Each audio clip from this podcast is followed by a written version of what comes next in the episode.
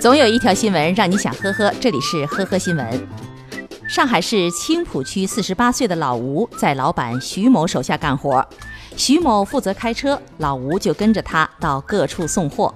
每到一处，徐某就留在车上，老吴则下车卸货送货。二零一八年九月，老吴的女儿开学需要钱。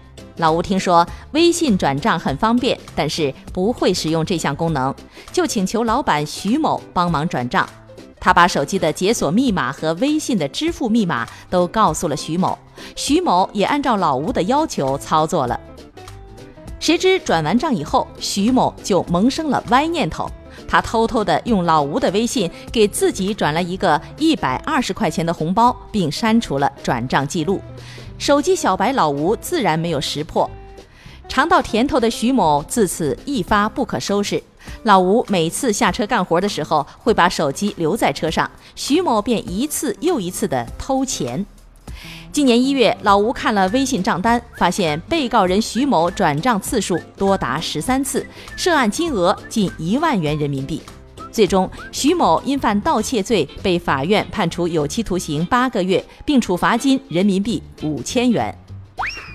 近日，安徽芜湖的一名女子因生意竞标失败，她耿耿于怀，为了泄私愤，蹲守多日，只为了碰瓷儿报复中标者。她抬着一辆自行车，一路小跑追上货车，躺在车前，碰瓷儿的技术让路边的行人纷纷的目瞪口呆。目前，此案正在进一步的处理中。山东青岛平度市的市民李女士在当地的一家公司工作了接近五年以后，孕期内被辞退，并被该公司索赔十三万元。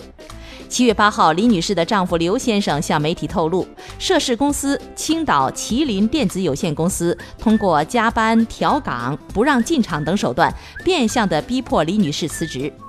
截至目前，李女士未支付前述的十三万元。青岛麒麟电子公司人事处的工作人员说，李女士确实已经被公司辞退，但是属于正常流程。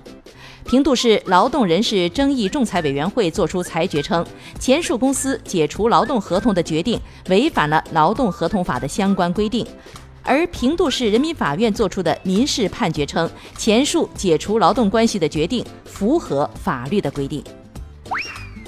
小刘是今年的高中毕业生，高考成绩出来之后，成绩不太理想，但是呢，又特别的想上大学。得知朋友的朋友在青岛科技大学上学，就请这位朋友帮忙，却被告知他要上这所学校需要额外支付八万元，找领导打点关系。